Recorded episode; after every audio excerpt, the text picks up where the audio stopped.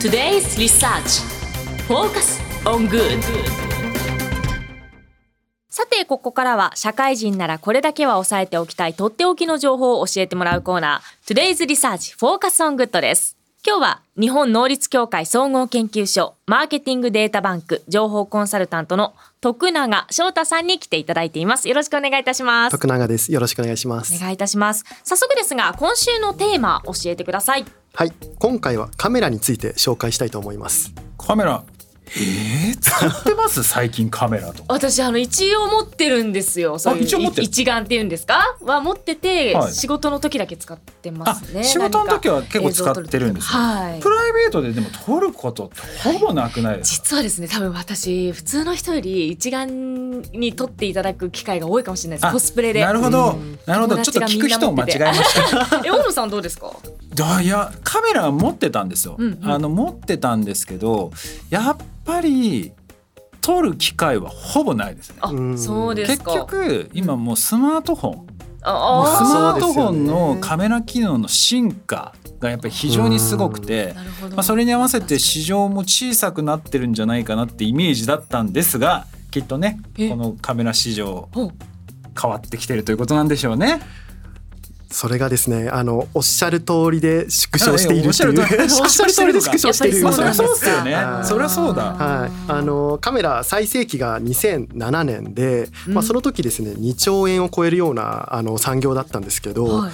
もう今ではですねちょっとまあ5,000億円を割ってるっていうのでなんと4分の1以下っていう。そうですよね。だからその最近やっぱりスマホが台頭してきたので、うん。い例えば花を撮るとか人を撮るとか、うん。そういうものはもうスマホでできちゃっているだからやっぱり専門的にやる人は例えば一眼ですとか、うん。あとは例えば、えー自分はアクティビティやるからアクションカムで GoPro とかですね。あこう頭にこうつけたり、あサーフィンとかにつけたりとか。防水のそういうふうにちょっとニッチで今攻めてる印象がありますね。いやその通りであの恐ろしいグラフがあるんですけど、はい。はいカメラ産業におけるスマートフォンの影響みたいなグラフでカメラがガクって落ちてでスマホがガクって上がってるっていう。これはすごいですね。結構真逆だっすね。これ。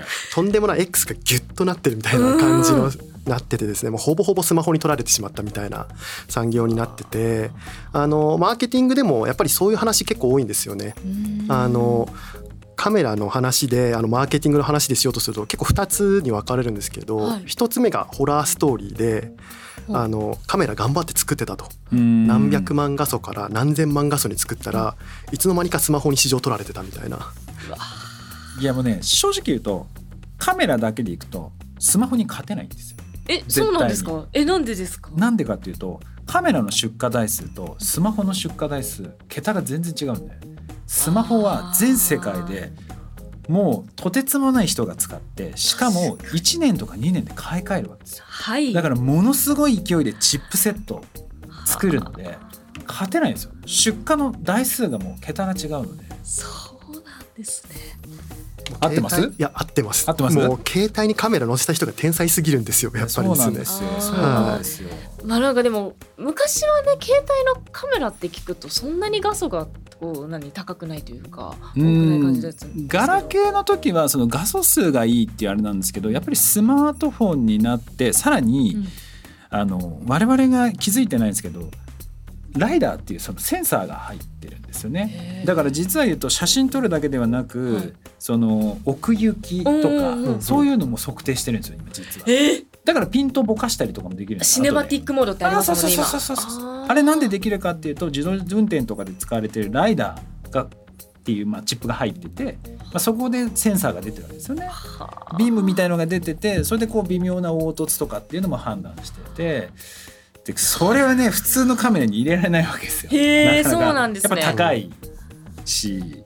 えだけどそうスマートフォンにはもうほぼもう皆さんのスマートフォンほぼ入ってます。入ってへえます。最新のであれば。何でも綺麗に撮れちゃうそれはだから勝てないですよね。なかなかいつの間にかもう市場取られてたっていうような話になっちゃうんですよね。でそんなこう状況の中要はスマートフォンで圧倒的にもうグラフ見てもね、うん。もう真逆でこう下がってる中、うん、どうやって今その市場がこう変わりつつあるそうですね。あの個人的に面白いのがそのカメラ市場見てみるとミラーレス一眼カメラとチェキは伸びてるんですよ。へえあでもなんでだろう。あ俺ミラーレスもチェキも買っあた本当ですか？買いましたね。あそうなんです、ね、チェキ買った。チェキなんで買ったんですか？小野さんすいません。あの聞いて。チチェキというかあのスマホで撮ってチェキで印刷とか。あー。ありますね。え今更です？今更とかなんか言っちゃいけないですねけどなあのアナなんでログ感がすごくいいんですよその場ですぐに印刷刷できてとか、あとサインというかうん文字はいとか書いて誕生日でなんかこうみんなでうんうん撮ってあげるとか、確かに。なんかそういうのができたりとか。いやまさしくその通りですよね。やっぱりチェキの良さっていうのはまはい。あそのレトロ感というか手触り感というかうん。ですね。あのそれこそ日本とかだとなんか結婚式のイベントとかで一緒にやったりとか。もらった。友達からチェキ。あね、はい。なんかアイドルの握手会とかですよね。確かに。うん。まあ、その場でしかできないスマホではできない楽しみ、ー、うん。まあ、これがあるからやっぱりチェキって伸びててなんとですねチェキですねあの2002年が一番売れてたんですけど、はい。あのはい最あの最初ですね、うん。あの最盛期最初の最盛期100万台ぐらい2002年なんですけど、はい。まああすいません最盛期の言い方間違えましたね。2018年が最盛期になっててはい。今1000万台売れてるんですよ、えー。10倍以上。10倍以上当時流行ったですね。はあそんなに買われてるんだチェキって。はい。まあ、なぜこんな売れてるのかっていうと、まあ、はい。まさしくあの Y2K というかレトロのですね。うーん Y2K うん。まあ、2000年代のものがまあやっぱりファッションとして20周期で20年周期で回っていくので、うんまあ、それこそあのルーズソックスとかですね、うん。あるじゃないですか。あのアームカバーとか、うん。まあ、その一環として流行っているっていうのはやっぱりありますよね。巡りますね。ね。えでもこれ石井さんから見るとこのえ、はい。エモ消費というか Y2K レトロとかってこの辺どうなの？私実はレトロに全く興味ない人間なんですね。もう今日はなんか聞く人を間違ってますね。なんかもうちょっとレアレアなのレアかもしれないですよね。ね。まあ、でもどうですか？ディズニーとか結構レトロというかあの前のあの50年前のとか出してたりとかするじゃないですか。あ今そうなんですよ。今ディズニーもレトロにハマってるのか初期の商品出し始めて私全く興味ないんですよ。でもそんな石井さんが今はい。カメラ使ってるっていうのは、うん。ミラーレスみたいなその高性能でそうです。ミラーレスです。もうオートで全部やってくれるような。うん。もう設定ができないので私は。なるほど。じゃであもはい。今はそのスマホがこうがあの、出てきてそれに勝てないのでそこにない機能としてレトロとうん。そのハイエンド化っていうのが進んできてる、その2つですね。スマホにできない、まあ、手触り感もしくは、まあ、スマホでは勝てないようなあのボケ感であったりとかですね、っていうところがやっぱりミラーレスが売れてる理由になっていてですね。確かにね。私ミラーレス2つぐらい買ったわ。なんででしすか？もいやいやあのねこれ2つあってですね、はい。このハイエンド化も2つあって、はい。1つは写真をすごく綺麗に撮るってやつと、うんあとは動画を綺麗に撮れるっていう。まあ綺麗っていうかぼかぼかせる。例えばなんか商品持ってその Vlog カメラにはい。シャッてやるとすぐピントが合うとか、そうあの VTuber でもないのに YouTuber でもないのに買った。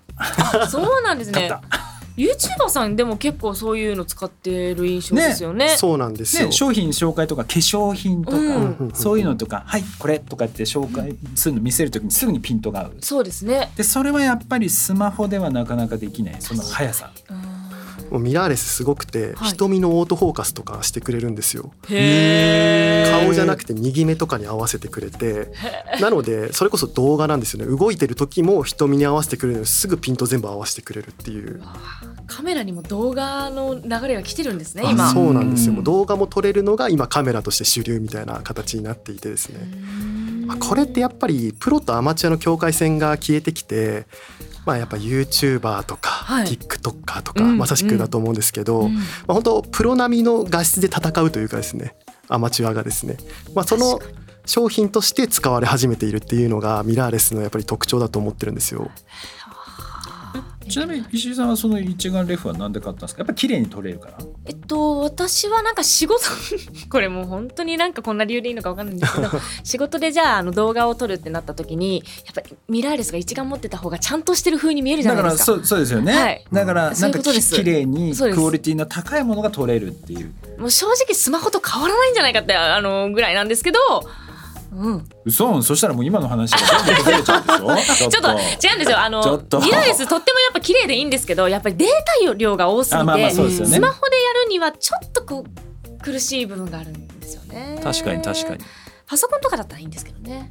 確かにねスマートフォンにその転送するときに結構時間がねかかっちゃうし編集するのもなかなか大変ではあるのでやっぱりパソコン向けな気はしますけどね。まあ、最近やっぱりそこがやっぱりネックになってると気づいてるのでお。Bluetooth とかですぐ送れるようにしていてですね。もうカメラで撮ったらそのままかあの携帯の方に送れるみたいな。で画質もちょっとサイズ落としてみたいな。うん。のであのやっぱりすぐ SNS に上げたい需要みたいなところに対応はしてるんですよ。ね。いやでもそういうなんかハイエンド化のものができることによって、要は石井さんも別にその映像のプロじゃないじゃなですか。はいす。だけどプロの人にまあ近しい作品とかが簡単に作れるようになってきてるっていう。しかも映像も綺麗っていう。そうなんですよ。ここってすごい私注目していて、はい。こうなんですかねプロアマが入り乱れる状況がどんどん広がってきてると思うんですよ。YouTube であったり TikTok であったりと本当にそうか思いますここがやっぱりビジネスチャンスが眠ってるっていうふうに思っていて、はい。あのまあ、ちょっとカメラから離れるんですけど、ん。アメリカのアメリカでですねあのゲームチェンジャーズっていうアプリがあるんですけどこれどういうアプリかっていうとですねあの、まあ、なんか野球とか配信してくれるアプリなんですけど、はい。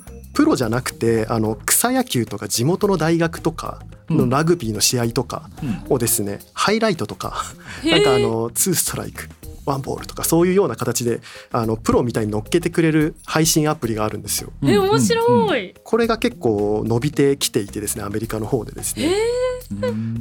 なので誰もが主役になれるそしてあのアマチュアとプロがどんどんこう入り乱れていくそういう市場がどんどん形成されているっていうのがやっぱり私注目ポイントになっています。